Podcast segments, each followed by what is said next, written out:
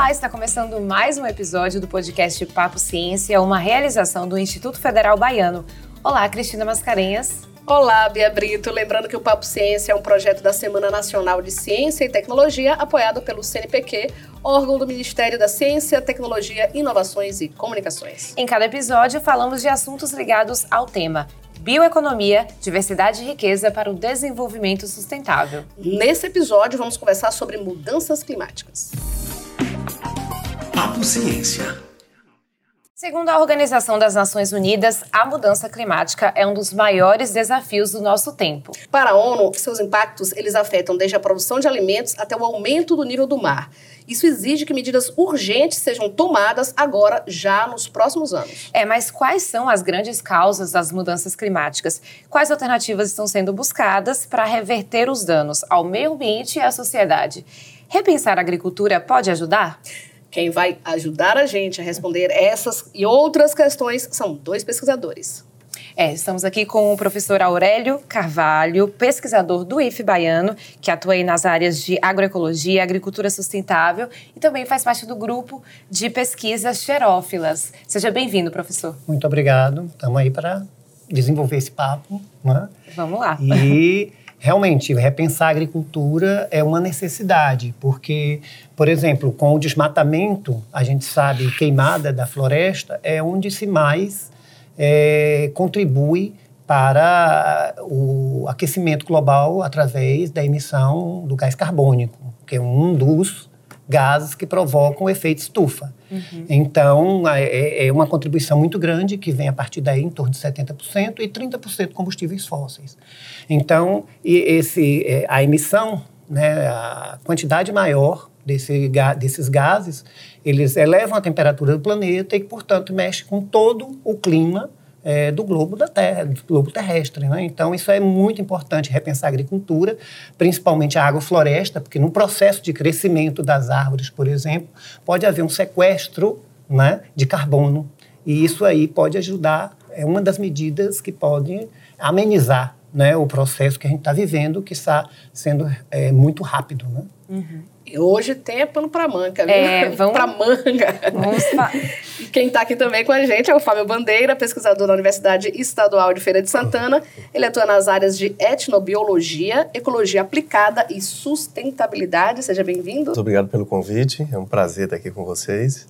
E continuando o bate-papo aqui com vocês, complementando um pouco a fala do professor Aurélio, que é um pesquisador com quem a gente tem colaborado bastante nessas áreas da agroecologia, conhecimentos tradicionais, a gente sabe muito bem que as mudanças climáticas elas tomaram uma dimensão global a partir da revolução industrial. Então, as evidências que demonstram que há realmente uma mudança importante, sobretudo nas temperaturas globais, com o aumento médio dessas temperaturas globais nos últimos anos, vem de estudos muito sérios, geológicos sobretudo, em que você avalia ah, por exemplo, os níveis de carbono em geleiras, né, nos períodos pré-revolução industrial, pós-revolução industrial, e a gente vê como há um crescimento exponencial ah, da concentração de carbono na atmosfera e que fica registrada nessas geleiras, nessas camadas de geleiras, pós-revolução industrial. Isso tem se intensificado, acelerado, essas mudanças climáticas nos últimos anos, em função do aumento do consumo de combustíveis fósseis, do desmatamento das queimadas. Né? E, sobretudo, esse ano a gente viu a retomada das queimadas no Brasil, é, nessa que é a maior floresta tropical do mundo, que é a floresta amazônica, com grande repercussão negativa é, nos processos futuros que virão é, do aumento médio da temperatura global. Se a gente não frear esse processo agora, é, e a gente tem muito pouco tempo para reverter isso. São decisões políticas que têm que ser tomadas muito sérias, de mudança de padrões de consumo, da substituição de combustíveis fósseis por outras formas de energia de baixo carbono e, sobretudo, é, por práticas de agricultura que sejam sustentáveis, Perfeito. que é a área que o professor Aurélio tem bastante experiência que pode colaborar bastante nesse bate-papo agora. Uhum. Vamos entender primeiro né, o é, que são essas mudanças climáticas? O alerta... Mudanças climáticas, mudança climática, como é que é? É, o alerta é muito sério, né? Então, vamos começar entendendo o que uhum. é a uhum. mudança climática e também qual a diferença para esse termo que é utilizado é, aquecimento global, né? Vamos, vamos tratar esses, esses termos para que a gente uhum. entenda perfeitamente o que é, do que estamos falando. É, primeiro o efeito estufa. A vida no planeta, por exemplo, se deve ao efeito estufa. E são esses gases do efeito estufa, dentre eles o gás carbônico, como a gente está falando, e o, o próprio vapor d'água, né? Esse que deu, favoreceu o desenvolvimento da vida para haver, vamos dizer, uma estabilização da temperatura. É, então, é, vamos dizer, a, chega o calor, bate na superfície, a, é, reflete da superfície para as moléculas é, desses gases e mantém-se a temperatura. O problema é, como o professor colocou, a partir da Revolução Industrial e especialmente né, o alerta dado a gente teve principalmente nos anos é, 80, né, no final dos anos 80 mais ou menos, a gente tem um alerta sobre esse problema né, devido é, muitos é, fatos e evidências que foram colocados. Ele fala da pesquisa que comprova isso através das geleiras e também fatos que a gente está vendo aí, países inteiros, como alguns países é, insulares, que são ilhas no Pacífico, que as pessoas não podem mais viver nesses lugares, porque o nível de água está se elevando, é, modificando toda a forma, tentando algumas estratégias, já migrando para outros países, outros países não aceitam são os verdadeiros refugiados do clima. Né? E foram 130 países em um painel né, que tem pelo menos quatro relatórios e cada relatório desse evidencia, um deles evidencia essa questão é, científica que comprova essa, a existência desse problema. Né? Outros, o último já é sobre recomendações. E o problema que a gente vê é muito do modelo de desenvolvimento que temos. Nós temos um modelo de desenvolvimento é, centrado, por exemplo, no aspecto da agricultura, o modelo de desenvolvimento capitalista, e no aspecto da agricultura, a gente tem a simplificação dos sistemas. Nós temos no Brasil, por exemplo, campos de soja do tamanho, se a gente juntar toda a soja plantada no Brasil, do tamanho, é, por exemplo, da Alemanha. Né? E assim vai para outros cultivos. E esses cultivos estão em locais que, em geral, era o quê? Era uma floresta anterior. Né? Ou floresta, vamos dizer, no sentido que a gente está falando da Amazônica e tal, ou a savana, né? o cerrado propriamente dito, como a gente tem na Bahia, e outras áreas. Né? Então, é uma problemática muito séria a ser enfrentada e muitas vezes é relegado principalmente para países que determinam, vamos dizer, a política no mundo, por exemplo, os Estados Unidos, no protocolo de Kyoto, que foi um protocolo que estava para vários países, né, assinando para conter essa problemática, e não foi assinado, ficou naquela coisa, a gente viu que, que essa é, se esfriou em determinado momento, e aí a gente tem o, o quê? De evidência, 30% do carbono nas últimas, é, houve uma elevação de 30% do carbono, nas últimas décadas, por exemplo. Quer dizer, de 80 para cá se elevou mais ainda essa problemática e a gente está vivendo os tempos da mudança climática propriamente dita. E como efeito a gente pode ter, por exemplo, e sim, essa, esse processo naturalmente ele pode existir, só que como a gente está é, tá conversando, havia um tempo em que as espécies é, poderiam se adaptar a essas mudanças climáticas e hoje não. Com a ação do homem, tanto que a gente vive a era geológica chamada Holoceno e hoje está sendo proposta Antropoceno. Por essa ação do homem, a gente está modificando o ambiente, modificando a paisagem, e aí o que é que está acontecendo? Essas mudanças. Por exemplo, a gente tem, por exemplo, no Nordeste, é, um, a intensificação, principalmente na região do semiárido, e a Bahia 60% é semiárido, né, que a gente vai ter, sair da possibilidade de semiárido e se tornar árido. Então, o processo de desertificação ele pode ser potencializado a partir desse, dessa evidência da mudança climática que está sendo aí posta né? e que está no mundo todo, preocupando países. E os maiores impactados são principalmente os povos tradicionais. A gente sabe que são populações que vivem ainda com uma ligação muito forte com a terra, com uma agricultura mais sustentável, vamos dizer, né? E, ao mesmo tempo, eles não tendo possibilidade, às vezes, dos cultivos, de, a, a, é, tem doenças de plantas que começam a, a ter estudos e buscando o nexo causal entre isso e a mudança climática. Né? Então, a gente hoje, por exemplo, dentro do campo de estudo, que são as xerófilas que você está falando, está muito claro, é, a gente anda por aí e vê hoje um mandacaru, que é o símbolo de resistência do semiárido, doente.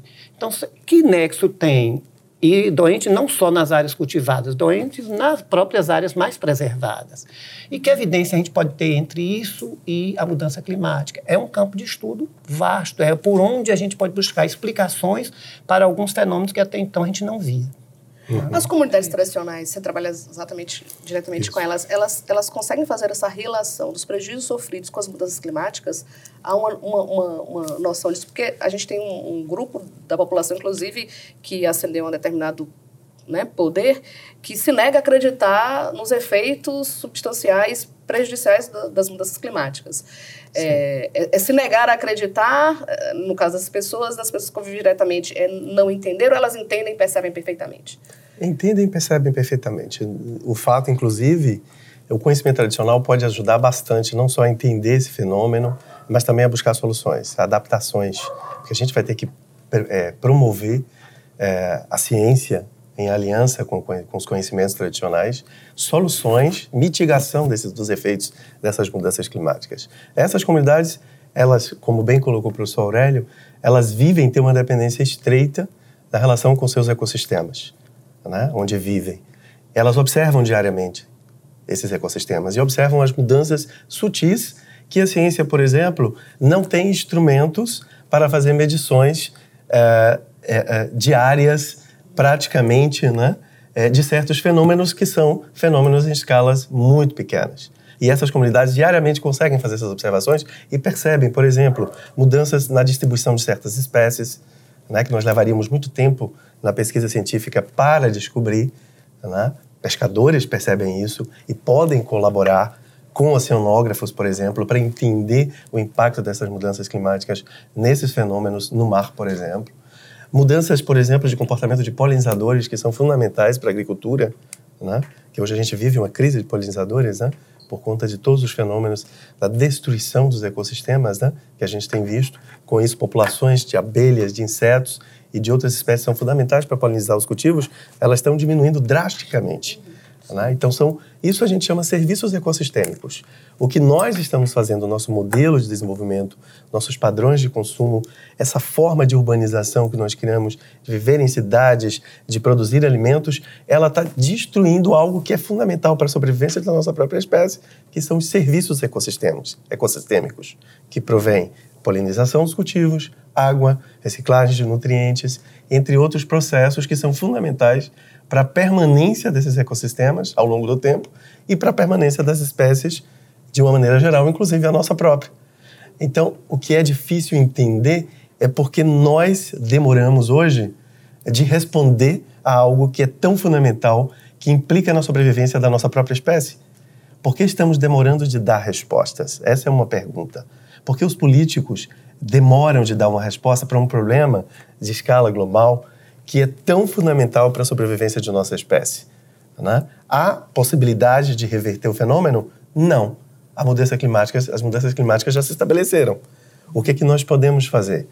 Realizar medidas mitigadoras que vão da mudança é, atual de combustíveis fósseis para, uma, é, por exemplo, uma sociedade de baixo carbono, né? uma agricultura de baixo carbono, uhum. né? por exemplo, e fazer isso em escala global e estimular práticas sustentáveis agrícolas e de assentamento do solo, de uso do solo.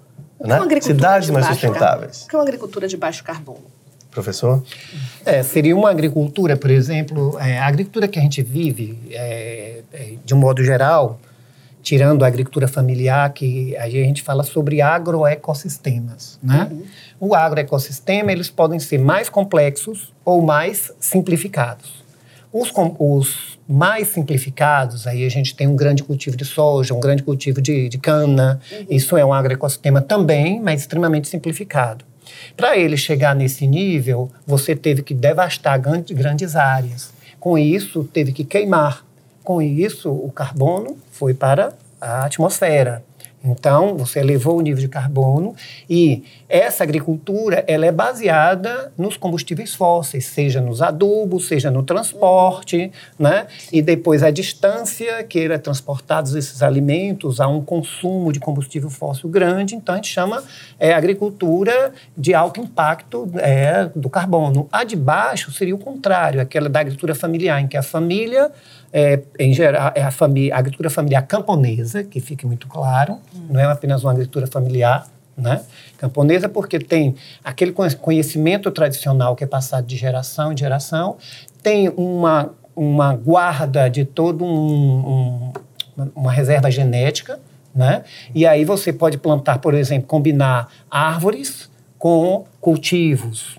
Nesse processo de crescimento das árvores, você está segurando o carbono. O carbono não está indo para a atmosfera. Essa é uma das medidas mitigadoras. Quer dizer, se os governos promovessem mais essa coisa da água-floresta, que você pode produzir com a floresta, né? com a diversidade, você é capaz de produzir.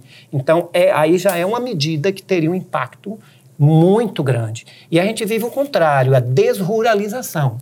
É a não valorização desse conhecimento, desses sistemas que existem, né? E isso já foi estudado e comprovado que são sistemas altamente produtivos, né, em termos de energia, a energia que se gasta para produzir nesses sistemas e a energia que se é produzida, você tem um saldo positivo, né, uhum. nesses sistemas que ele está colocando. Né, da, da, agricultura familiar camponesa, enquanto do agronegócio ela é altamente extratora de energia. Né? E de água. E de água. Então, a exportação que a gente faz de água, por exemplo, chama até água virtual, é aquela água que sai dentro da soja, dentro disso tudo, que a gente tira do, do Brasil, por exemplo, vai para outra parte do mundo. Uhum. Então, a gente chama água virtual. Né? A gente está perdendo água daqui, jogando em outro local. Então, é, é, essa agricultura é uma agricultura que a gente é, se há um impacto que o pessoal fala muito grande na balança comercial e tudo, essa coisa toda que a gente está vivenciando aí, por outro lado, ela também consome muitos produtos que são é, é, externos, né? seja em agrotóxicos, que se gasta para produzir esses agrotóxicos, né? seja em, em, fertilizantes químicos, que se gasta e se transporta. Então, ela vai consumir nesse processo produtivo é, muito carbono. Né? Então, ela é uma, uma agricultura altamente impactante que é, de imediato pode ser que estava dando um resultado econômico, mas a partir de um incentivo do Estado muito grande na feita na, na infraestrutura que é colocada, no, nos subsídios, nos subsídios é, dos bancos e tudo mais que a gente vê, né? Então a gente vê esse é, essa essa peleja, vamos dizer, entre a agricultura é, e a produção de carbono que se joga para o espaço, nessa, principalmente esse agronegócio, que na minha concepção não seria agricultura, estaria mais por uma mineração do que propriamente uhum, uma agricultura. Uhum. Né? E essa outra de cá, não. Esse outro campo de cá, o, a agricultura familiar camponesa, ela é capaz de, e forma sistemas que são capazes de fazer a ciclagem de nutrientes, essa coisa toda, com muito mais eficiência e capacidade. Uhum. Né? E como é que a academia hoje ela vem trabalhando esses temas? É nesse sentido de propor soluções mesmo, de pesquisar, e como é o caso da, das lavouras xerófilas, né? Conta uhum. um pouquinho pra gente sobre essa ideia e como é que ela se encontra aí com isso que você acabou de falar pra gente. Ó, a gente primeiro tem uma rede de parceiros, dentre Sim. eles a, a, universidade que o professor representa tem sido um grande parceiro nesse processo.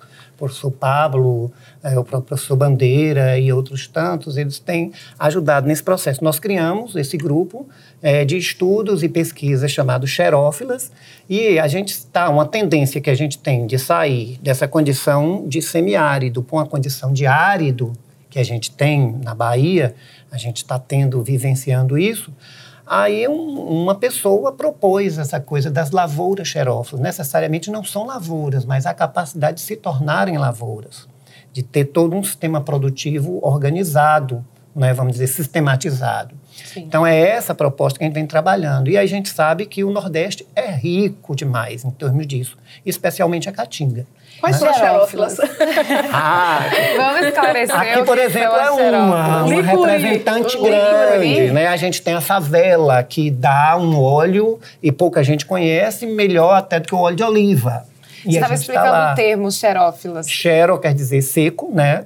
E filo amigo do seco. Ah, então são sim. plantas que é, têm adaptabilidade ao clima seco. Então, se a gente souber utilizar esse recurso, a gente pode enfrentar e ter essas medidas mitigadoras que o professor fala com maior capacidade.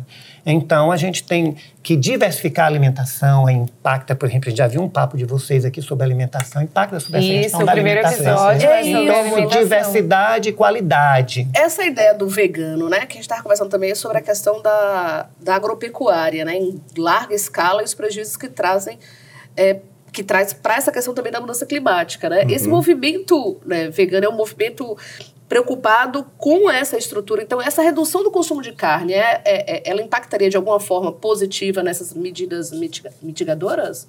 A mim me parece que sim.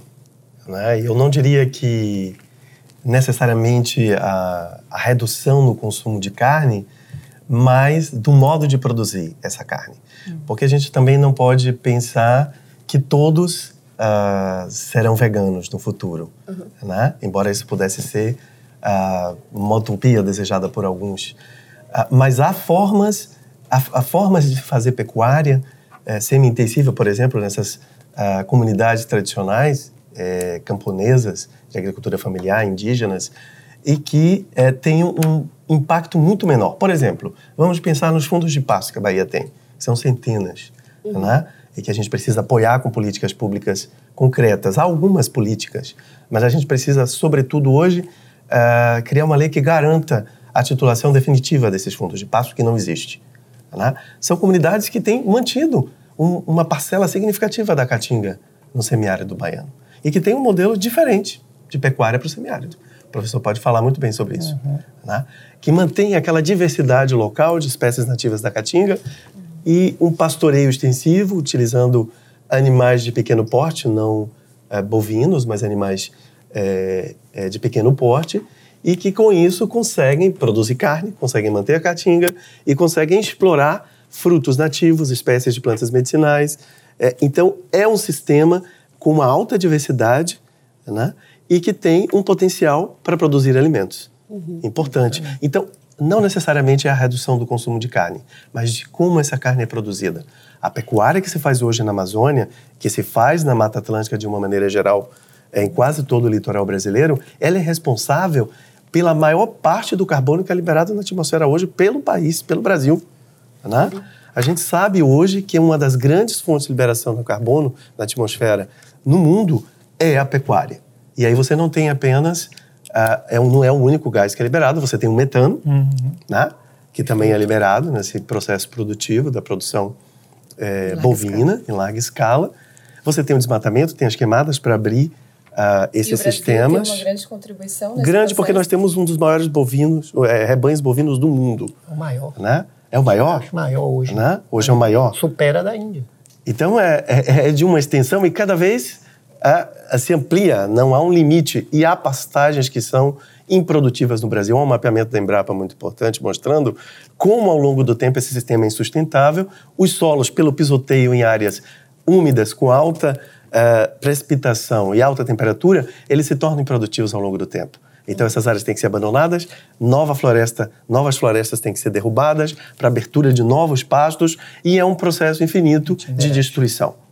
Né? Para a produção de que tipo de carne? É essa carne que é. chega aos centros urbanos. E ao mesmo tempo, né? em termos dessa onda vegana, mas que tipo de vegetais, sistema de produção está sendo para essas consumido. consumido né? Então, tudo e tá uma, sistema de produção. É, e uma alternativa também que a gente não, não abriu ainda no Brasil os olhos é a questão da agricultura urbana. A gente precisa discutir a agricultura urbana para ter o que? O fluxo de produção de alimentos mais próximo dos consumidores. Uhum. Né? Uma aproximação uhum. entre produtor e consumidor. Né? Ah, como isso seria possível na prática? Então, exemplo, Paris. Paris, eh, recentemente, eles mudaram todo o sistema de cuidar dos jardins para não usar agrotóxico. Para quê? Para produzir a abelha nos próprios prédios. Na, em cima dos prédios, por exemplo, eles têm apiário, a, com aquela qualidade daquele mel que vendem, já vai ter uma marca do próprio restaurante embaixo. Então, eles conseguem fechar uma coisa e outra. A cadeia já acontece ali. É, e, a, a, por exemplo, é, talvez Teresina teria alguma coisa que nas redes onde passa a, a, a eletricidade, por exemplo, eles estão em algumas áreas aproveitaram para produzir hortaliças, uma série de coisas, porque ali não é permitido árvores de grande porte, essa coisa toda. Então, as áreas públicas que a gente tem, os parques e jardins, eles podem ser parques e jardins com a introdução de alimentos. Então, é, tem que mudar. E o incentivo às hortas as comunitárias, é, escolares. Sim, sim. E dentro das próprias residências. De, Exatamente. Daqueles, daqueles que têm espaço para isso. Né? É substituir o que muitas cidades hoje no interior da Bahia é um fenômeno de urbanização, onde há uma certa mentalidade de que o urbano é igual a cimento e asfalto. Então, por exemplo, em cidades como Feira de Santana, que trabalho lá há muitos anos, nós observamos nos últimos 20 anos as pessoas substituindo seus quintais com que, que tinham o quê? O que que tinham nos quintais? Muitas plantas, solo, né? É, e a destruição desses quintais, a cobertura com piso e asfalto e cimento, uhum. porque isso é sinônimo de urbanidade. Quando, uhum. na verdade, isso é sinônimo de insustentabilidade, de uhum. diminuição da diversidade é, alimentar, porque também essas pessoas cultivavam uh, hortaliças, às vezes não convencionais, nos seus quintais, e plantas medicinais, por exemplo, que davam uma certa autonomia no cuidado com a saúde, o cuidado da família, né? Então a gente tem um fenômeno aí também que esses processos de urbanização, é, porque nós passamos né, no mundo inteiro e há uma tentativa de rever isso através dessas propostas de agricultura urbana em vários lugares do mundo, né? É, eles também são responsáveis por parte desse processo de aquecimento global. Esse modelo de cidade que a gente tem é um modelo absolutamente sustentável. Né? Estudei isso nos anos 90 aqui, no município, né? com uma, uma, um projeto de planejamento ambiental para a cidade de Salvador com a Universidade Federal da Bahia, avaliando as áreas verdes do município e um novo modelo de ocupação que seria para paralela. Aquela, uhum. Nos anos 90, a paralela não tinha essa ocupação que nós temos hoje. Uhum. Nós propusemos, essa equipe multidisciplinar de pesquisadores, um modelo para ocupação da paralela. E tudo que nós vimos foi o contrário disso. Uhum. Com a destruição das áreas verdes, com a destruição das lagoas, com uh, esse modelo né, de intensificação de uso uh, do solo, né, e, obviamente, com uma perda de qualidade no clima, de conforto ambiental, de diversidade né? A expansão que a gente tinha cimento, antes. Né? A expansão do, do cimento, cimento, e do asfalto. E do asfalto. A gente vê a impermeabilização, a gente viu agora. Aí, sim, com esse fenômeno da mudança climática, intensificação de chuvas em determinadas áreas e tudo, e a gente viu agora recente em Belo Horizonte. Belo Horizonte. Né, que o asfalto ele se quebrava por baixo, que uhum. a água ia tirando tudo aquilo. Isso então, também está relacionado. Está relacionado está a essa aí, está relacionado ao modo de produção que impacta sobre o clima, a construção das cidades, como é que é feita. Né? Nós temos exemplos, por exemplo, da agricultura que foi feita é, na região de Irecê. Nós tínhamos uma região que era Sim. altamente produzida de feijão, feijão, e hoje não é mais região não de produção. Mais. Não é. Hoje, algumas hortaliças é, orgânicas, com, orgânicas é, não, algumas hortaliças com base no agrotóxico, a gente sabe principalmente cenoura e beterraba, que é produzida naquela região, né? Que é algum, mudou o sistema produtivo, porque feijão já não dá mais diante da mudança climática. E eu não sou tão velho assim, né? E aí, por exemplo, no oeste da Bahia, essa questão do clima era muito certa. Setembro em diante começava a chover. E só terminava em abril. Em geral era isso, era seis meses chuva e seis meses seca. Né? Quando, com esse processo avançado, o que, é que tivemos lá? Tivemos uma mudança. Talvez a quantidade de chuva seja a mesma, mas a forma que a chuva vem né, é diferenciada. Né? Então, nós temos um... Ou, por exemplo, às vezes a chuva lá já começa em, em final do ano, em dezembro. Aí vai até maio. Então, essa coisa, a gente vê que é coisa que a gente percebe, aí eu não estou falando enquanto um pesquisador, mas uma pessoa que vivenciou esse processo na região. E a né? umidade do ar lá chega a níveis, assim, críticos, né? Pois Quase é. de de, é. de urgência, emergência mesmo, que as, claro. as, escolas têm que mudar as suas rotinas. É, nós temos um IFE que isso ocorre, né? No é. IFE Bom da Lapa, por exemplo, é. né? E aí a gente tem as, as mudanças, né, uma série de outras mudanças que aí está sempre relacionada ao modelo de produção e a gente chega a essa questão. A esses tá processos de urbanização, é. a esse modelo de deslocamento nas cidades baseada no automóvel, que é altamente demandante de combustíveis fósseis, da necessidade de abertura de novas vias, de asfalto, de cimento e de um modelo é, absolutamente sustentável. A gente tem que repensar também as cidades. E hoje, se a gente pensar que a maior parte da população mundial vive nas cidades, nós temos que inventar novas cidades. Uhum. Né? É que quando associa a mudança climática, diz assim, ah, só vai fazer mais calor, mais frio, né? Então a pessoa, ah, não, mais calor, mais frio, e não se observa a profundidade do tema e como isso, isso. afeta a gente em todas as nossas áreas, né? Sim, e vai afetar essa geração de alguma maneira, talvez com um impacto, já começamos a sentir esses impactos, né? Mas vai afetar sobretudo a próxima geração. Né? Essas mudanças elas vão se intensificar ao longo do tempo e se nós não é, é, tomarmos essas medidas mitigadoras, mitigadoras agora, é, é, esses efeitos vão ser mais, mais intensos no futuro, para a próxima geração. E aí há alguma coisa que é muito importante a gente salientar. A, gente, a pesquisa científica ela é uma parceira nesse momento dos tomadores de decisão na política. A política tem que se aproximar da ciência, a ciência tem que se aproximar da política. Hoje acabou de sair, recentemente, dia 3 de fevereiro, um artigo de, assinado por 1.230 pesquisadores, membros de organizações é, da sociedade civil, de comunidades tradicionais, numa das maiores revistas mais conceituadas do mundo da área de ciência, na revista Nature, é, and Evolution, é, mostrando a necessidade do Brasil retomar sua agenda positiva na área ambiental. Né? Então, a gente precisa retomar uma uma, uma questão que é fundamental hoje: governança ambiental. Nós perdemos isso. Nós perdemos isso, perdemos no Brasil agora, e estamos perdendo em escala global porque a cada reunião, a cada conferência, né, a, a mais recente foi na Espanha, a, a gente dá passos cada vez mais tímidos. Né? Nós precisamos de medidas realmente contundentes se a gente quiser mudar esse quadro. Porque é algo que a gente sabe. Os pobres sofrerão muito mais, porque os países ricos já estão tomando suas medidas e têm recursos para se adaptarem a essas mudanças de uma maneira é, mais eficaz. E que eles não tentam mudar a gente, né? Claro. Mas os países pobres, os países periféricos em desenvolvimento é. e as populações marginalizadas nesses países, elas não terão recursos é, necessários para se adaptarem, né? para viverem em lugares que não sejam atingidas por exemplo, pela mudança do nível do mar, ou lugares onde as intensidades da seca e das inundações serão é, sentidas de maneira mais, é, mais forte. Por exemplo, como as pessoas poderão sair das encostas e viver em um lugar mais seguro, se não há políticas de habitação para que elas possam se é, ter uma habitação mais segura. Então, essas populações vulneráveis às mudanças climáticas são as populações dos países pobres em desenvolvimento e dessas populações é, marginalizadas desses países. Né? Então, talvez por isso, é, de uma maneira global, a gente não tem uma governança, né? E a nível nacional nesse momento. Por quê? Porque os ricos provavelmente não se interessam com o que vai acontecer com os pobres, como uhum. sempre foi assim na história, uhum. né? Então, o grande problema que nós temos hoje é que a gente precisa retomar essa agenda ambiental positiva no Brasil. A gente precisa retomar as políticas que levaram, por exemplo, que nos últimos 10 anos houvesse uma redução de desmatamento da Amazônia. Uma redução significativa. O Brasil estava quase cumprindo uh, as metas estabelecidas nos acordos internacionais sobre o clima.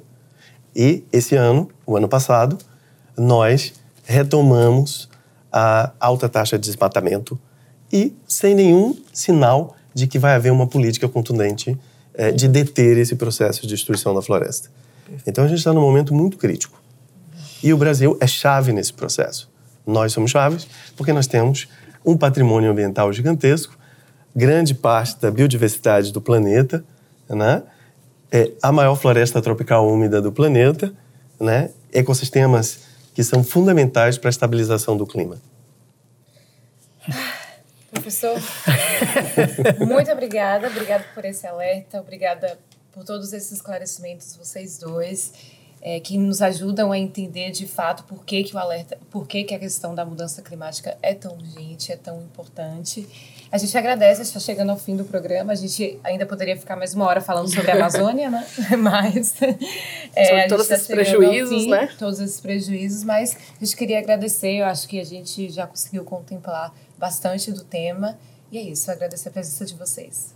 Ah, só tenho a agradecer a vocês também, o convite feito. Né, e estamos aí no IF Baiano e com essa rede de parceiros para a gente estar tá trabalhando é, e contribuindo né, da forma e dentro do, do, das ferramentas que a gente tem para é, traçar um quadro e exercer né, uma ciência que seja a favor daquelas pessoas que mais precisam da ciência, porque a ciência não é neutra. Não. não Precisamos de uma ciência cidadã, uhum. de uma ciência responsável, né? E eu acho que que esse é o maior recado e precisamos dos jovens. Eu acho que esse é o grande momento. Né? Eu acho que esse é o momento de que os jovens pressionem a, a nossa geração por mudanças significativas. E aí? É, eu tô meio assim, né? Mas vamos lá. Tudo pensativo, né? É. Vai lá, Bia. Esse é, foi o Papo Ciência. Esse foi o Papo Ciência sobre mudança climática. A gente convida a saber mais sobre o projeto acessando papociencia.ifbaiano.edu.br e também nas redes sociais do IF Baiano. Lembrando que a nossa entrevista também está disponível no YouTube com tradução de Libras. Comente em nossas redes o que você achou do que falamos nesse episódio, se você tem alguma dúvida e o que você gostaria de comentar sobre o tema. Vamos continuar esse papo pelas redes sociais, tá bom? Obrigada a todos e até a próxima. Papo Ciência.